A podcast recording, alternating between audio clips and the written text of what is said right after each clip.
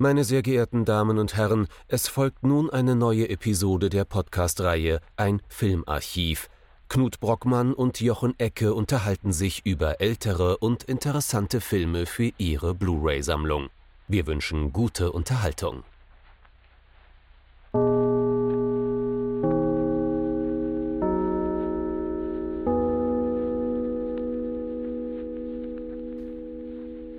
Hallo Knut. Hallo Jochen und hallo liebe Zuhörerinnen und Zuhörer zu einer neuen Folge von unserem Filmarchiv. Ja, wir haben uns gedacht, wir machen mal wieder was Europäisches, äh, um das Intellektuelle im Kino herauszuarbeiten. Leider haben wir uns dann aber den falschen Film rausgesucht.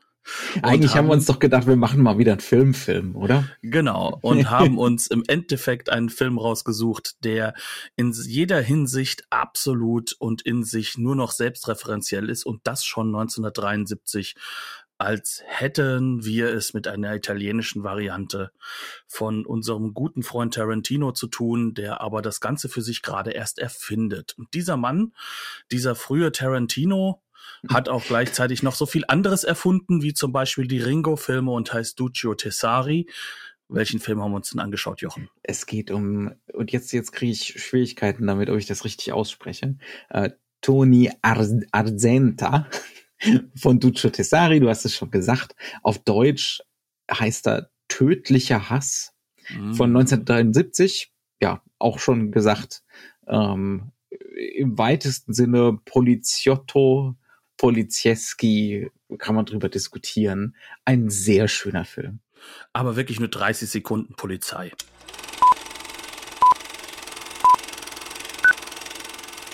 Toni Arzenta. Ich kann kein Italienisch, deswegen spreche ich es aus, wie ich es will.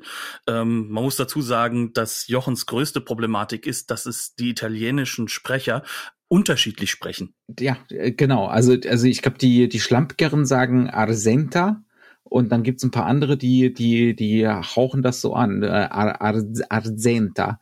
Ähm, und ich habe eben Polizieski gesagt, aber es ist natürlich Polizioteski. Ne? Ähm, ja, ja, ich komme genau. durcheinander. Oder äh, Ach Gott, ach Gott. Ähm, machen wir einfach weiter. Ja, ähm, wir ach, haben nee, Polizieski gibt's natürlich auch.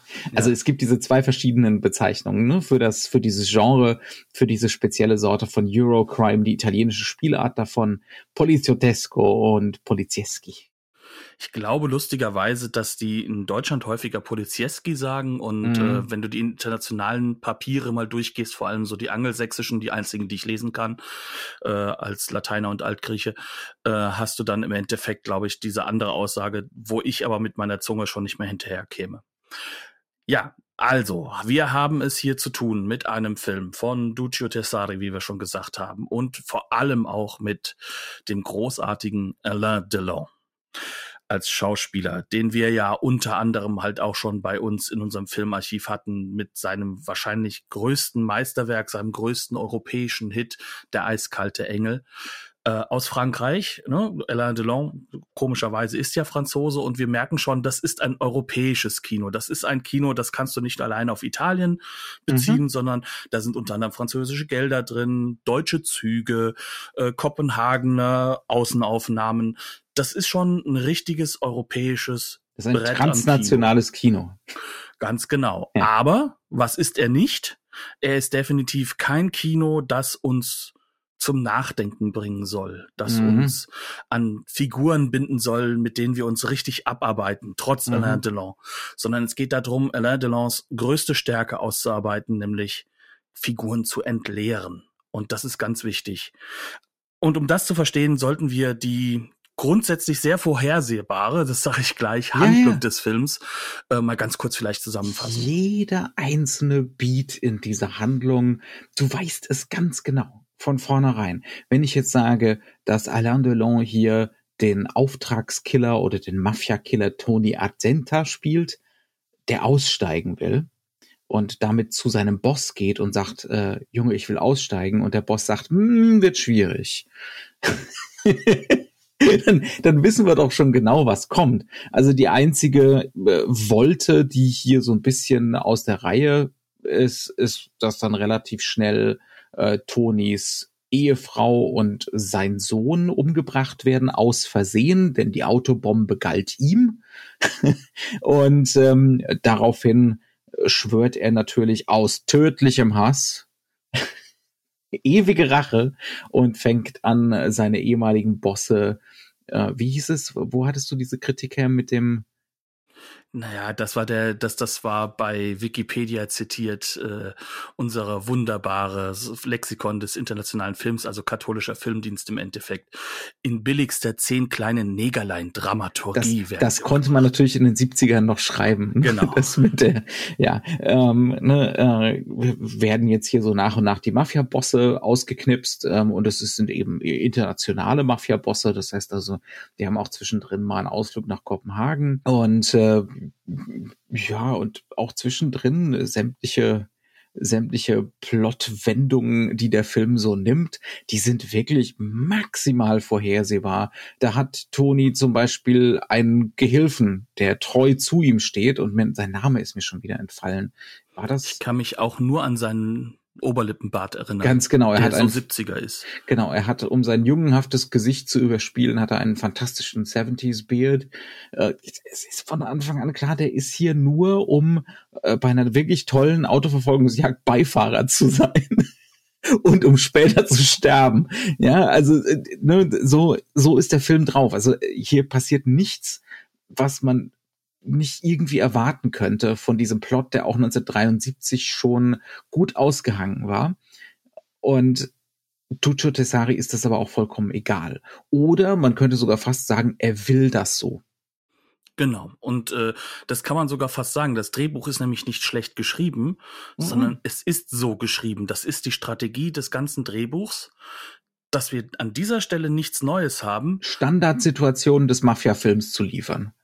Und zwar so standardig, wie es nur Standard gehen kann. Aber, und das ist das Wichtige, dafür die Szenen selbst und vor allem die Set Pieces maximal zu öffnen für das, was dann 105 bis 108 Minuten wirklich ganz großes Kino Kino ist, mhm. um es mal so auszudrücken. Das heißt also, der der ganze Film, Film, ja, ja, ja. Ja, der Film versucht gar nicht erst uns irgendwas Neues zu erzählen, sondern er möchte uns die ganze Zeit darauf hinweisen, dass er es neuartig verpackt mhm. und dass er uns maximal mit dem, was er ästhetisch tut, nicht nur konfrontiert, also das ästhetisch ist jetzt nicht, und stilistisch, genau, sondern ja. er möchte uns da überraschen und mhm. uns da diese Überraschung bieten und importiert sich aber auch ästhetische Aspekte, die du sonst im europäischen Kino auch aus Geldgründen nicht so häufig liefern kannst. Nämlich Autoverfolgungsjagden, die klar an Bullet erinnern in der Strategie, mhm. wie die Kamera gestellt wird. Aber halt auch Szenen, äh, in denen es darum geht, dass du natürlich die Gewalt anders inszenieren kannst, als das, was in den USA möglich wäre, ist aber mit dem amerikanischen stilistischen Elementen zu genau. verbinden. Genau. Ja, ja. Und das Ganze ist sozusagen dann, wie schon der Italo-Western, so eine Art, ähm, ich sag mal, ästhetische Überhöhung, aber auch inhaltliche Entkernung, ohne dass das aber jetzt negativ gemeint ist, sondern ganz im Gegenteil. Es geht darum, dass der Regisseur quasi neben dir sitzt im Kino und sagt, hier, pass auf, haben wir schon hundertmal gesehen, wir lieben es ja auch irgendwie. Mhm. Und jetzt lass uns das Ganze nochmal einfach nur ganz funky, neu, ästhetisch genau. jetzt, spannend machen. Jetzt gucken wir mal, ob ich das nicht interessant neu machen kann, weil ausnahmsweise habe ich mal richtig Kohle. Das ist eine teure Produktion, eine internationale Co-Produktion. Es spielt Alain Delon mit, es von der Titanus produziert, äh, was dann auch meistens eher so die Prestige-Nummern sind. Ne? Ähm, das heißt also, ich habe jetzt mal hier Geld und jetzt hauen wir mal auf den Putz mit diesem, mit diesen Standardsituationen.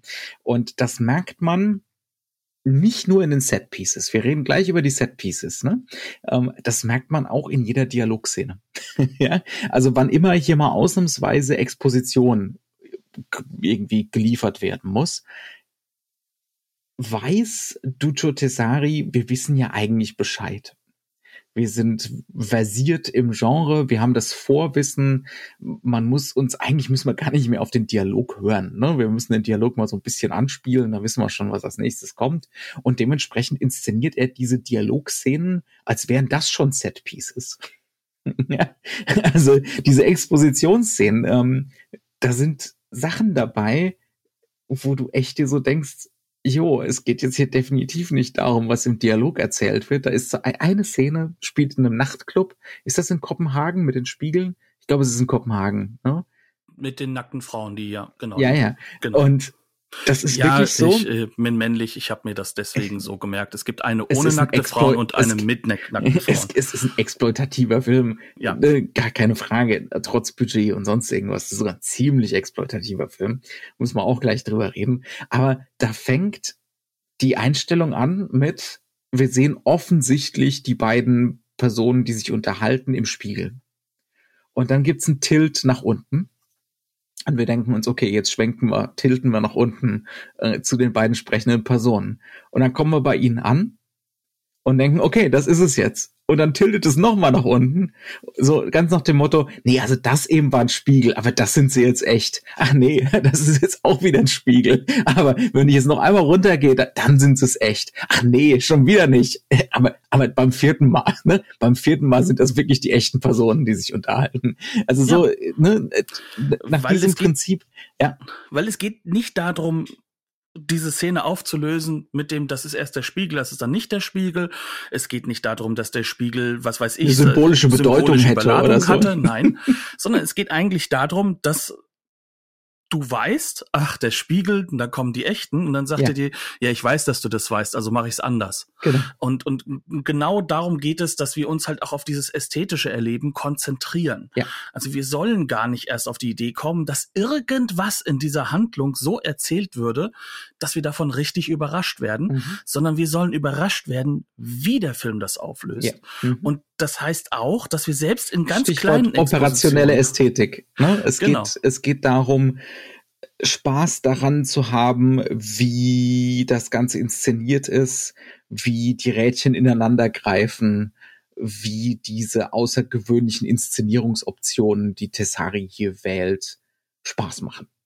Ne? Genau, und das führt der Film nicht nur in solchen Sequenzen, sag ich mal, wie einem Nachtclub, der schon in sich mhm. ja wiederum exploitativ ist, wie wir gesagt haben, sondern halt auch in, in, in der Wohnung von, von unserem ja. Hauptcharakter, von Tony. In dieser Wohnung gibt es ein Kinderzimmer, das ist konstruiert ich würde sagen, es ist mit höchster Wahrscheinlichkeit sogar im Studio gebaut, mhm. weil es wirkt nichts. So seltsam irgendwo. konkav und, und riesengroß. Ne? Genau, und, und so, als ob man das so gebaut hätte, dass es so schräg gebaut ist, damit man mit der Linse es wieder halbwegs normal darstellen kann.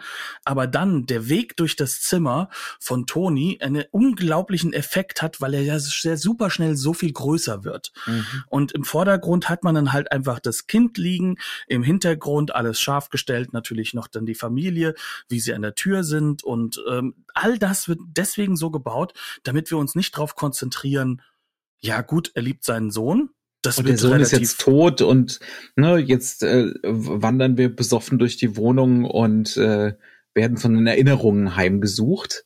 Ja, auch, aber auch schon davor, wo der Sohn noch lebt, da ist es ja schon ja. genauso gebaut. Ja, ja, ja. Sondern es geht darum, dass wir halt eben ähm, diese Figuren als ästhetische Wahrnehmung haben auch. Ne?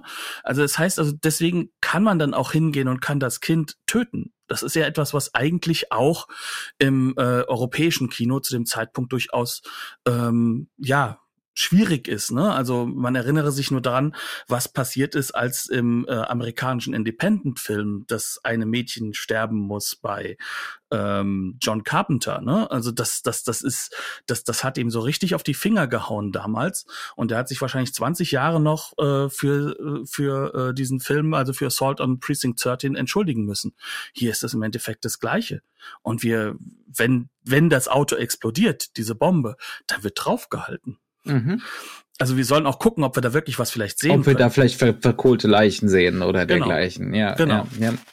ja, ja, absolut. Aber das ist dann wirklich, das ist dann in dem Moment auch schon wieder, das ist ja, gehen wir vielleicht ein bisschen über die Sequenz, in die das eingebettet ist. Mhm. Das ist eingebettet in so ein heile Welt Familiending, was wir vorher zu sehen kriegen, äh, wo, wo Toni noch im Bett liegt weil er gestern gekündigt hat und er kann endlich mal ausschlafen, sozusagen. Ähm, und der Sohn kommt zu ihm ans Bett. Äh, sie brauchen den Autoschlüssel von Papa, weil Mamas Auto nicht anspringt. Und dazu gibt's auch so eine heile Weltmucke. Ne, mhm. die so eine Leichtigkeit vermitteln soll und so. Aber du weißt ja schon von vornherein, wenn uns diese Heimeligkeit so um die Ohren gehauen wird. Also, genau. ne, wenn die so du weißt wegen dieser Mucke, dass es übel dass enden es, muss. Dass das übel enden muss, genau. Und da wissen wir doch von vornherein, das ist hier gerade eine Ästhetisierung. Das ist genau. doch, das hat mit, das hat keinen Realitätsbezug mehr, sondern das ist eine Standardsituation. Das ist und eine konventionelle darum, Szene, ja. Und jetzt geht es darum, wie kriegen wir das inszeniert, so dass das der Vater durch das Fenster sieht, dadurch, dass es spannend wird, dann wird durch die Druckwelle das Fenster sozusagen äh, zerstört und zerberstet. Aber auch da, es geht nicht darum, dass es auch emotional sein Herz zerbersten soll, ähm, sondern es geht einfach nur darum, hier, ich kann das mit dem Fenster zeigen, direkt ja. in einem Shot. Und ich kann auch eine ordentliche Explosion zeigen, weil ich habe ausnahmsweise mal das Budget. Ne? Genau. Ja. Ja, und, und im Kern läuft es darauf hinaus, ähm, dass solche Sequenzen durch die Bank weg spannend inszeniert sind. Mhm. Und mit spannend meine ich, wie ein Regisseur sich nach der Nouvelle Vague einfach herausnimmt, ja. Ästhetisierungsoptionen einfach deswegen zu wählen, weil er Interesse dran hat. Mhm. Weil er halt einfach diese Politik der Sorteur auch im Genre-Kino jetzt hat. Ja. Weil er halt einfach diese As diesen Aspekt mit aufnehmen kann. Und dann wird die Kamera auf den Boden gestellt. Mhm. Dann hast du diese extremen Untersichten, obwohl da gar nichts ist. Dann hast du weite, weite Aufnahmen, die durch den ganzen Raum führen, von Bodensicht her. Oder ohne so ein Lichtglobus unscharf im Vordergrund. Ne? Oder wenn es wieder so eine, die Mafia-Bosse treffen sich Expositionsszene gibt äh, im, im Boardroom dann knallen wir die Kamera, die Linse direkt an den riesen Tisch dran, so dass wir eigentlich auch, ne, wir, wir kriegen den, die, den Weitwinkel verzerrten Tisch zu sehen und, und ganz weit im Hintergrund auch. winzig die Typen, ja, ja. die sich da gerade unterhalten und es geht eigentlich nur eigentlich geht's darum, dass Ducho und sagt, guck mal hier, ne, verzerrt, ganz schön, ganz schön wild, oder? ja. Oder ja. wir haben einen kleinen, äh, einen kleinen Hotelraum und wir sehen das Ganze weit von oben gefilmt, ne? Also mhm. wo glasklar gemacht wird, guck mal, wir zeigen dir jetzt den Raum aus so einer wirklichen Top-Down-Perspektive, ja, ne? Also ja. äh, aus Videospiele-Sicht würde man heutzutage sagen, das ist sozusagen so, so diese, diese Adventure-Isometrik-Sicht, die man da plötzlich hat. Ähm, wo es nur darum geht, ich zeig dir den ganzen Raum. Ich kann dir es übrigens an einer zeigen, weil ich habe das Geld, um das zu machen. Mhm. Ja. Und ähm, das ist jetzt spannender es ist nicht mehr so spannend, den, den Raum sozusagen durch Schnitte sozusagen zu zeigen. Ja. Das, ja. was vorher gemacht wurde wieder, ne, was, was sozusagen ja eigentlich in den 60ern immer mehr auch reinkam, ähm, oder die suchende Kamera zu verwenden. Auch das mhm. ist ja ein ganz typisches Mittel der 60er. Nö, er geht jetzt hin und stellt die Kamera auf eine unmögliche Position. Mhm. Und das in einem, in einem Filmgenre, in dem man das normalerweise so nicht erwartet, weil man da einen gewissen Realismuseffekt eigentlich erzeugen möchte. Und er zerstört den Realismuseffekt nicht durch extreme Farben oder sonstige Aspekte, sondern einfach durch die Methoden, wie er die Kamera stellt, mhm. in den, in Anführungszeichen, einfachen Szenen. Ja, wie er, wie er Aufmerksamkeit darauf zieht. Ne? Genau. Ähm, ich habe noch ein anderes Beispiel, auch eine Expositionsszene, die aber auch potenziell so andeutungshalber in so eine modernistische Einsamkeitsrichtung gehen könnte. Ähm, da sehen wir ihn auch wieder in der Wohnung, diesmal im Flur. Äh, Frau und Kind sind tot und er kriegt einen Anruf. Und dann kriegen wir als allererstes so eine Weitwinkeleinstellung von ganz weit weg. Die Kamera steht ganz hinten im Gang, er ist am anderen Ende vom Gang. Es ist alles weiß, es ist alles leer. Der Einsame. Ne? Es ist modern. Ja, es ist hochmodern. Mhm. Dieses Kinderzimmer hat enorme Ähnlichkeiten mit dem Kinderzimmer in die Rote Wüste. Faszinierend, ne? Das Obwohl ist völlig irre. Ja, die ja. Filme so unterschiedlich sind, wie sie nur sein könnten zueinander. Ja, ja, ja aber dieser unbedingte Modernitätswille ist auch hier wieder ne, ganz typisch italienisch. Es geht um die Gegenwart und das soll man die ganze Zeit auch spüren. Und dass diese Filme also die, die, die, die liefern sich ja so einen Wettbewerb, wer kann mehr brutalistische Hochhäuser zeigen ja, und solche Sachen. Ne? Wer, wer kommt, wer kommt wo rein mit seinem Kamerateam? Ähm, Wer kann mehr äh, Minimalismus äh, in der, im Dekor zeigen? Ja, genau. moderne Dekor. ja, ja, ja. Und dann, dann trotzdem irgendwo das äh, Mariengemälde plötzlich übers Bett hängen. Genau, ich, ich komme gerade wieder mhm. zurück zu diesem Beispiel. Ne? Er ist alleine da in diesem Gang, wir sind in dieser totalen. Wenn es jetzt so bleiben würde oder wir das ganz konventionell inszenieren würden, das heißt also totale, die halten wir ein bisschen, damit dieser Eindruck von allein und Einsamkeit sich verstärkt und dann gibt's halt einen Randsprung während er telefoniert, dann wäre das, ne? Dann wären wir wirklich in so einem, dann wären wir fast schon so in was New Hollywood-mäßigem unterwegs. Also einfach auf der anderen Seite des Teichs, weil wir ja. sind mitten in der New Hollywood-Phase. Genau. Aber bei Duccio, äh, wir sollten vielleicht auch nochmal den Kameramann nennen, weil der hier wirklich auch äh, ne, super dufte Arbeit liefert. Das ist jetzt keiner von den ganz Bekannten, das ist Silvano Ippoliti. Ähm, sagt mir jetzt gar nicht so viel man müsste mal gucken, was der gute Mann sonst noch so gemacht hat. Da, äh, oh, unter anderem leicht seinen Weg. Tinto Brass, ja, okay, jede Menge Zeug. Ähm, also schon auch eine, eine ordentliche Filmografie. Ja, vor allem halt eben Leichenpflastern seinen Weg und natürlich, ja. sie nannten ihn Plattfuß. Ja. Und der Miami Cop. Ist, äh, long story short, es gibt fünf Randsprünge. Ne, also immer mhm. größer, immer kleiner, also immer größer werdende äh, Einstellungsgrößen, bis wir dann tatsächlich eine richtig fette Großaufnahme von, von Alain Delon haben. Das, und ne, das ist so ähnlich wie bei den Spiegeln. Zwei Randsprünge, okay, normal. Fünf, nee, dann heißt das, oh, was können wir denn, wie können wir denn so einen Gang inszenieren? Was kann man denn da ausprobieren? Ne? Was ja. können wir denn da mal noch mal anderes machen? Ja, ne? ja. Und das ist ja und und äh, das alles ist nicht wirklich inhaltlich motiviert. Und das ist, mhm. glaube ich, das, was wir immer wieder unterstreichen müssen, ja. weil das den ganz, ganz großen Unterschied macht zu dem, wo sich der Film her bedient. Und ich glaube, das ist so dann die nächste These, die wir so ein bisschen mhm. aufmachen können, neben diesen ästhetischen Elementen. Diese Ästhetik verweist nur auf Kino ja. Und zwar auf aktuelles Kino. Mhm. Das heißt also, der Film macht sich gar nicht in Anführungszeichen die Mühe, was falsch herum gedacht ist natürlich, sondern er nimmt äh, eigentlich die Methodik, indem er eine Verweisstruktur aufbaut. Eben halt auch mit diesem ästhetischen, was kennen ja. wir und was mache ich mehr, aber halt auch mit so ästhetischen kleinen Symbolelementen ähm, macht er die Türen auf, um das aktuelle Kino sozusagen nachzuweisen und sich mhm. da drin zu positionieren. Genau. Ja. Ähm, klassisches Beispiel, Giallo. Dieser mhm. Film ist kein Giallo. Ja. Aber er hat eine Männlichkeitskonstruktion wie ein Giallo. Er hat auch eine sehr kaputte Männlichkeit der, mit Gewalttätigkeit und allem drum und dran. Wie macht er das? Er zeigt uns den Whisky, das gelbe Motiv. Ja, den, den J&B, ne, der überall genau. rumstehen muss. Aber das ist hier so penetrant. Das ist, ein, also ich glaube, das ist das penetranteste, was ich je gesehen habe. Ja, ähm, es geht nicht darum, wie? dass wir einen J&B sehen, um zu mhm. sagen, wir sind im Jallo. Nein, er zeigt uns drei, vier in einer Einstellung in der Küche, zwei davon leer, um uns zu sagen, äh, das ist schon ein Säufer. Mhm. Also der säuft gerade da ganz schön was weg.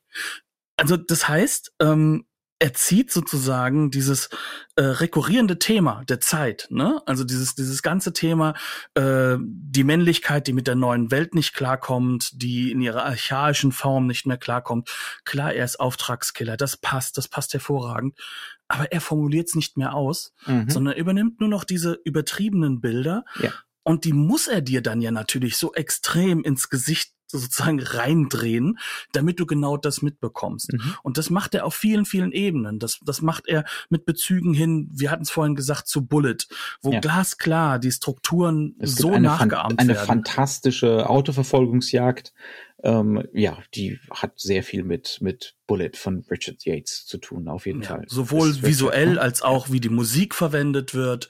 Ähm, das heißt also, die, wann die Musik aufhören wird, wann wann es halt richtig losgeht, ähm, wie äh, Realismuseffekte erzeugt werden, aber er will mhm. gar nicht realistisch dabei sein.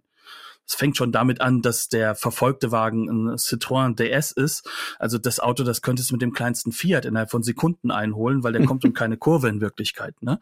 Also der hat die weicheste, ähm, ja, also egal, ich will da jetzt nicht drauf abnörden. Ich liebe nämlich dieses Auto eigentlich.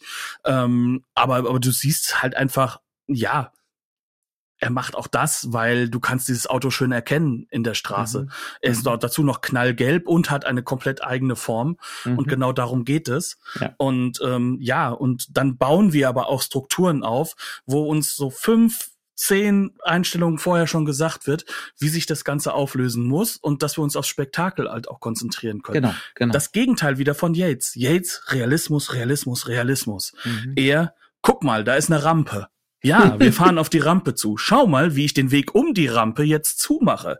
Ja, ja, ja, er wird gleich drüber fahren. Schaut's euch an, ist das nicht ein schöner Shot? Und genauso arbeitet dieser Film die ganze Zeit mit solchen Actionsequenzen, mhm. aber sie funktionieren nur deswegen, weil er vorher dieses Realismus-Thema abgehandelt hat dieses ganze Thema mit dem Peter Yates, mit diesem ganzen klassischen. Peter ist es, Peter, genau. Genau. Ja. Mhm. Ähm, äh, Glaube ich. Ich schäme mich. ähm, mit, mit, diesem ganzen Realismus-Effekt im New Hollywood. Er will das aufnehmen, aber er möchte seine Kinowelt daraus konstruieren. Das heißt also, es geht am Ende des Tages nicht darum, das komplett auf, äh, aufzunehmen, um die ganzen Themen auch drin zu haben, sondern es geht auch darum zu sagen, guck mal, was gucke ich und was guckst du. Mhm. Und daraus dann eben zu, zu erarbeiten, was ist denn die ästhetische Grundlage unseres aktuellen Kinos? Und da kommt dieser Kino-Kino-Aspekt plötzlich wiederum durch diese komplette Struktur verschiedener Verweise mhm. mit hinein. Mhm. Was den Film halt auch wiederum wahnsinnig modern und ich würde schon fast sagen, in Klammern Post minus modern ja, ja. wirken lässt. Der ist hart, hart dran, auf jeden Fall. Also, ne, das ist auch so, der Film will nicht lügen, was die Mafia angeht, aber er will auch überhaupt nicht politisieren, was das Thema angeht. Überhaupt gar nicht. Ne? Also er ist da, er ist da sehr direkt. Es kommen zum Beispiel immer wieder äh, Geistliche vor, die offensichtlich mehr oder weniger in, in solche mafiösen Geschichten verstrickt sind, zum Beispiel. Ne? Ähm, auch diese Internationalität, die er da betont, äh, das, das Transaktionelle und so weiter und so fort. Aber das, das, da macht er nichts Besonderes. Da auch, hat er auch dass Toni direkt selbst aus Sizilien kommt, also genau, sozusagen also den Norden importiert das, wurde. Genau, das, das archaische, äh, der, der Mörder wird importiert äh, aus dem archaischen Süden. Ne?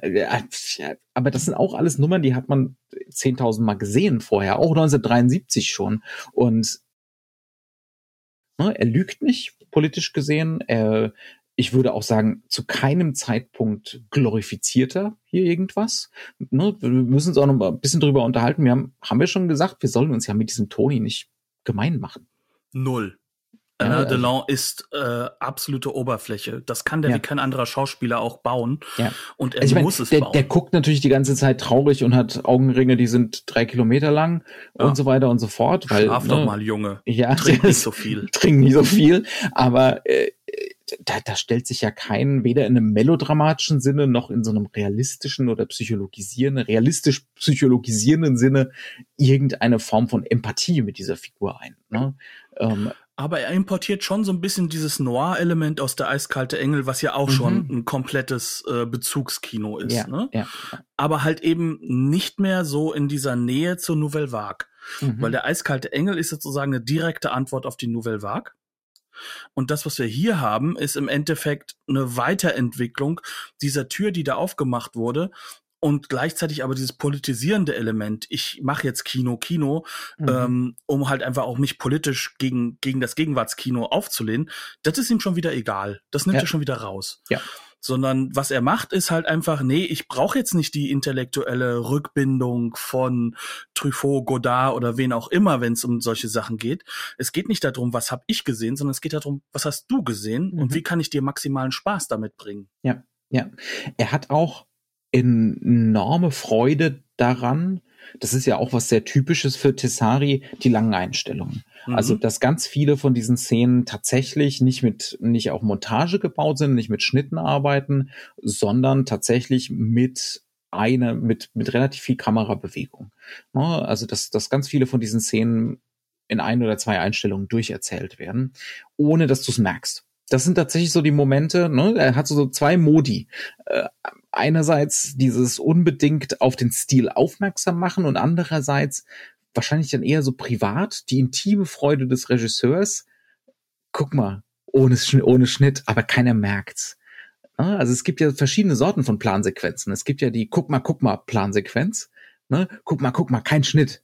Das ist so die, die Touch of Evil Plansequenz. Touch of Evil, Godard, ne? ne? Ja. So die Ecke, ja. Ja. Und hier das ist eher so diese, diese Steven Spielberg-Schule. Bei Spielberg hast du auch ganz oft Szenen, die in einer durchgespielt werden. Ne? Ähm, aber du merkst es nicht und es ist nicht langweilig und es ist nicht langsam. Und das ist hier ganz genauso. Gerade bei so Bezie Beziehungsgeschichten mit seiner Frau. Ähm, dann später gibt es äh, so eine Mafia-Tante, die, die ihren Alten verrät und dann sein Anhängsel wird. Ähm, Sandra. Sandra, äh, gespielt von Carla Gravina. Mhm. Ähm, da wird ganz viel so in einer durchgespielt mit super cleveren Kamerabewegungen also das ist wirklich und auch so befreit, ne? Also auf so eine nouvelle vagistische Art schon so befreit, weil es dann nicht mehr darum gehen muss, dass jede Kamerabewegung in einer Einstellung ankommen muss, die schön ist. Ja, oder die gut, die im konventionellen Sinne gut kadriert ist, ne? sondern es muss irgendwie smooth sein. Es muss, äh, ne? Äh, Aber gleichzeitig irgendwie auch punchy, ne? Also ja, punchy in ja. der Hinsicht, was dann äh, innerhalb dieser Einstellung passiert. Ja, ja, ja. Ähm, genau. Also einfach mal, einfach mal drauf achten, wie viele von diesen Szenen in einer durchgespielt werden und man so merkt, wie so, ne, der, der, der Regisseur grient behaglich, weil das, weil, weil sein Plan aufgegangen ist, äh, ohne dass das Publikum es wahrscheinlich merkt.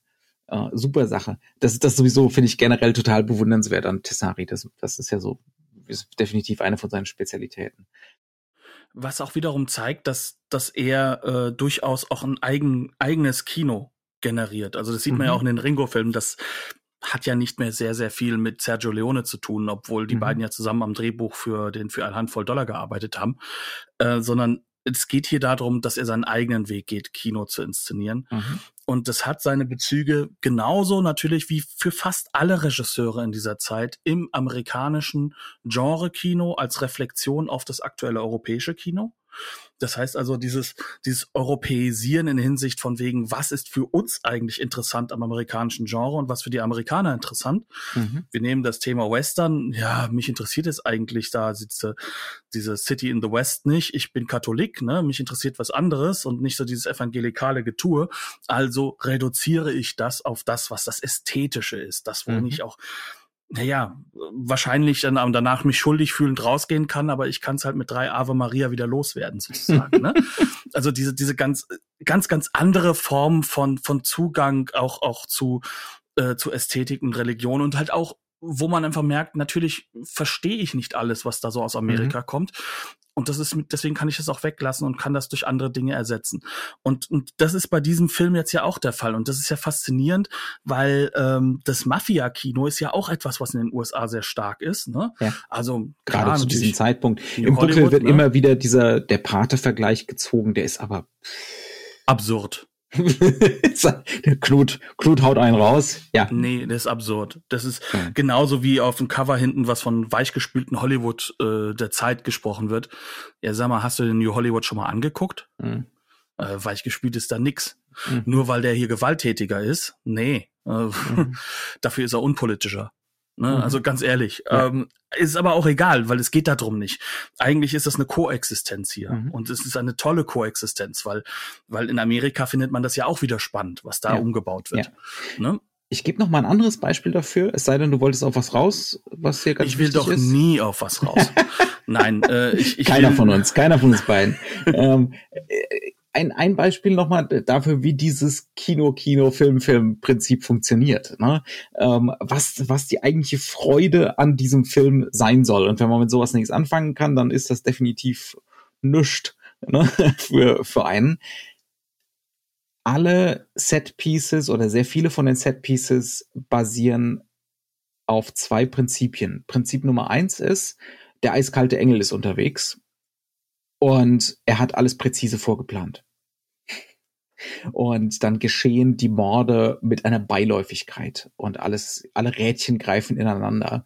Und das ist der große Spaß. Also es gibt zum Beispiel eine Szene, wo er jemanden bei einer Zugfahrt umbringt. Und es ist ganz offensichtlich äh, ein authentischer Zug auf dem Weg tatsächlich nach Hamburg, weil überall, überall die deutsche Verportenwerbung rumhängt und Kaffee Haag und solche Geschichten.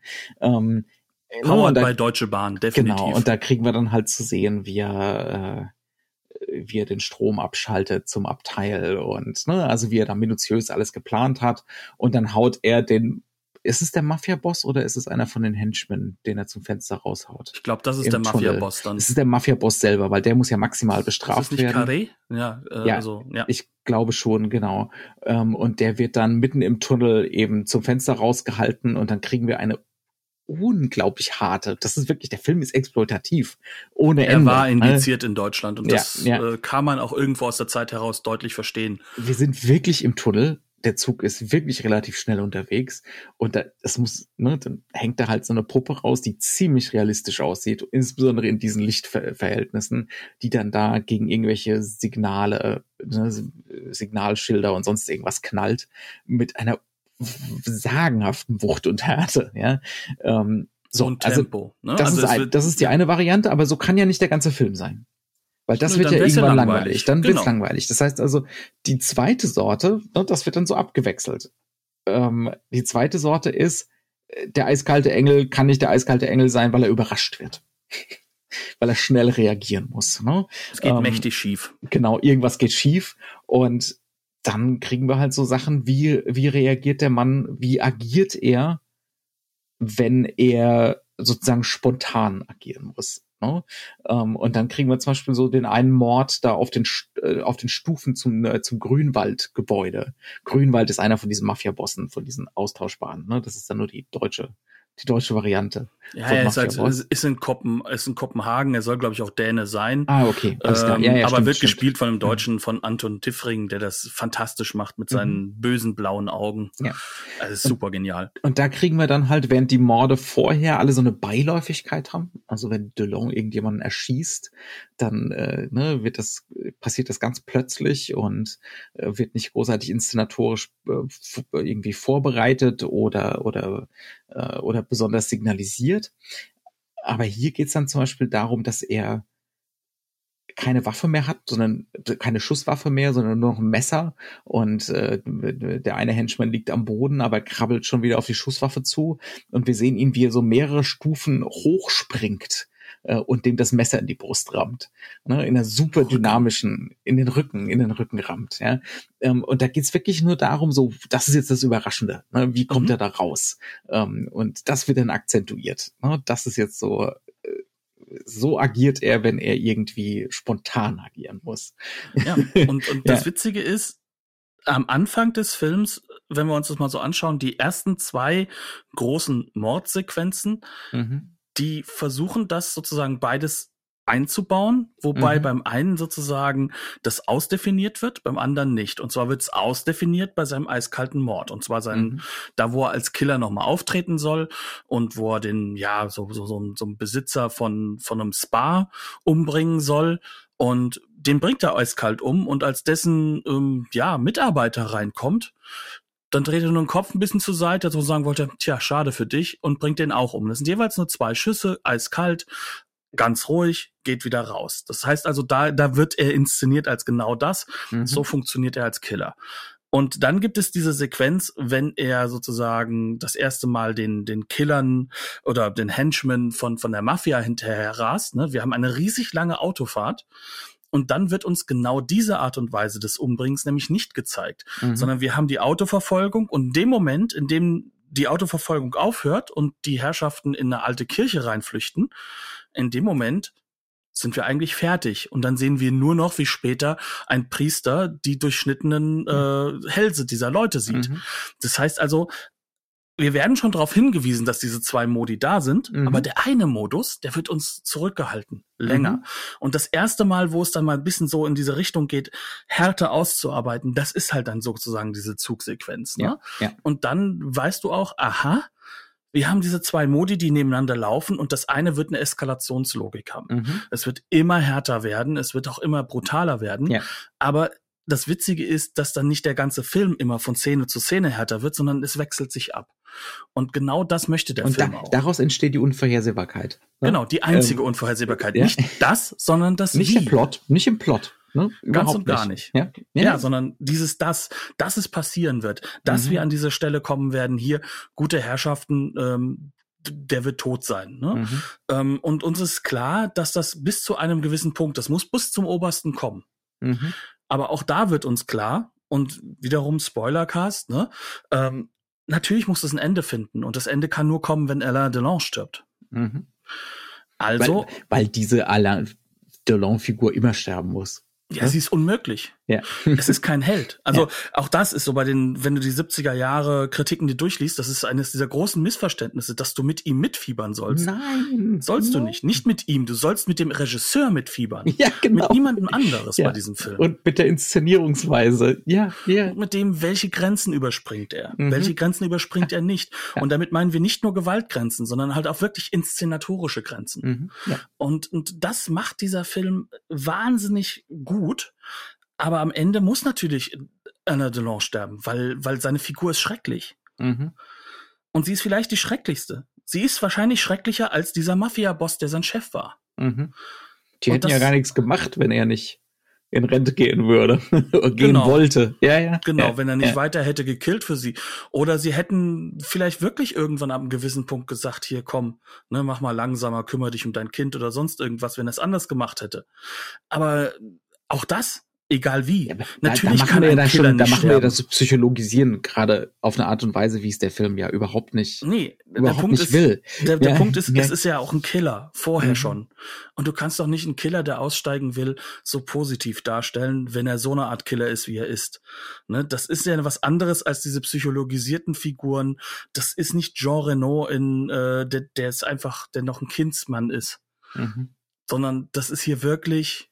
Und der leidet und der leidet. Der am Töten leidet, ne? Hier, der leidet ja nicht am Töten, sondern der leidet daran, dass er sich nicht um seine Familie kümmern kann. Und vielleicht, dass er seine Familie belügt, das könnte eventuell sein, aber dann machen wir ja schon wieder so eine psychologisierte Figur da draus. Das lässt er, das, das lässt das, er einfach außen vor. Das, das ist das, ist Thema des nur, Films. Das ist Alain Delon mit Augenringen. Genau. Es ist Alain Delon mit Augenringen. Es ist, äh, es ist ein geschaffter, äh, eiskalter Engel, der das Problem hat, dass er jetzt noch eine Familie hat. Das, das mhm. ist einfach zu viel mhm. so eine Ecke. Ne? Also, aber es ist genauso dieses, was, was wir auch schon bei der Eiskalte Engel haben, es ist genauso ein entleertes Bild. Mhm. Genau. Es, ja. es, es, es geht um die Entleerung mhm. und darum, dass du als, als, als Zuschauer mit dieser Entleerung jetzt klarkommen musst. Mhm. und wir verweisen nicht hat. mehr auf eine Realität außerhalb des Textes, ne? Genau. außerhalb des Films. Überhaupt nicht. Geht's nicht. Das, das ist uns wurscht. Genau. Und da sind wir jetzt an einem Punkt, der sich ja eigentlich im italienischen Kino gerade so herausbildet mhm. und der sich ja erstaunlicherweise gerade in diesen exploitativen Kinostrukturen herausbildet. Mhm. Ne? Klar, wir haben ja erwähnt, im Italo-Western, der macht das ja auch irgendwie. Aber der Italo-Western baut trotzdem dann wiederum andere Logiken mit ein. Ne? Mhm. Ähm, aber wenn du das jetzt hier hast, an dieser Ecke, dann kommst du nicht drum herum, ohne Namen zu nennen wie Fulci, mhm. wie Argento. Also Leute, die jetzt durch die Bank weg eigentlich, ja, Intellektuelle des, der, der, der Kinoliteratur sind sozusagen, mhm. ne, über das Kino nachdenken und die jetzt diese Chance sehen, dieses in, innerlich textuelle, textualisierte Kino zu machen. Ja. Dieses Kino, das diese postmodernen Elemente hat, in dem du selbst schon in deinem Erstlingsfilm äh, den ersten Mord in einem Guckkasten inszenierst. Ähm, und, und genau diesen, diesen Aspekt, die diese beiden, gerade diese beiden Regisseure in den frühen Filmen haben, bevor sie dann so mhm. richtig mhm. loslegen, sage ja. ich mal, ne? Ja. Äh, das hast du hier auch. Und hier mhm. vielleicht noch mal ein bisschen konsequenter sogar schon durchdacht. Vielleicht schon mehr noch als Strategie. Mhm, weil, ja. weil nicht szenenweise, sondern dabei. komplett filmisch. Ja, ja. Und das verweist ja dann auf die 80er Jahre. Mhm. Jetzt schon. Und wir haben 73, das ist noch ein bisschen hin. Mhm. Ne? Und das, glaube ich, ist etwas, was man bei diesem Film gar nicht hoch genug anerkennen kann. Ja. Wenn man sich darauf einlässt, wenn man sich auch auf das exploitative Element einlässt. Und ganz ehrlich, der Film hat Momente, da habe ich auch das heutige FSK 16 nicht ganz verstanden. Ja, also äh, es gibt, also für mich der unangenehmste Moment war, wenn, wenn, äh, es ist Anna, wie heißt sie? Äh, du meinst Sandra, wenn sie so Sandra, wenn Sandra wird, verprügelt wird. Ja. Ne? Also das ist tatsächlich ein Moment, der ist auch exploitativ inszeniert ne? und nach genau denselben Prinzipien wie der Rest vom Film. Das heißt also, wie können wir denn interessant inszenieren, wie hier eine Frau verprügelt wird? Ja. ja. Ist unangenehm, ist sehr und, unangenehm. Und wo die ganze Zeit natürlich die Sexualisierung von der Gewalt natürlich noch, ja, ja, noch mit dran steht. Ne? Der Film macht sich da nicht komplett gemein mit, aber er hat's nicht nötig. Ne? Also so diese, diese Art von Schmierigkeit hat er tatsächlich nicht nötig. Und er benutzt ja auch diese Sexualisierung an diesen anderen Stellen, ne, mit dieser äh, ähm, ja quasi lesbischen Darbietung in dem einen Club zum Mhm. Beispiel. Ähm, das sind so Punkte, wo halt natürlich jetzt nicht nur der männliche Blick bedient wird, sondern er wird überbedient. Mhm.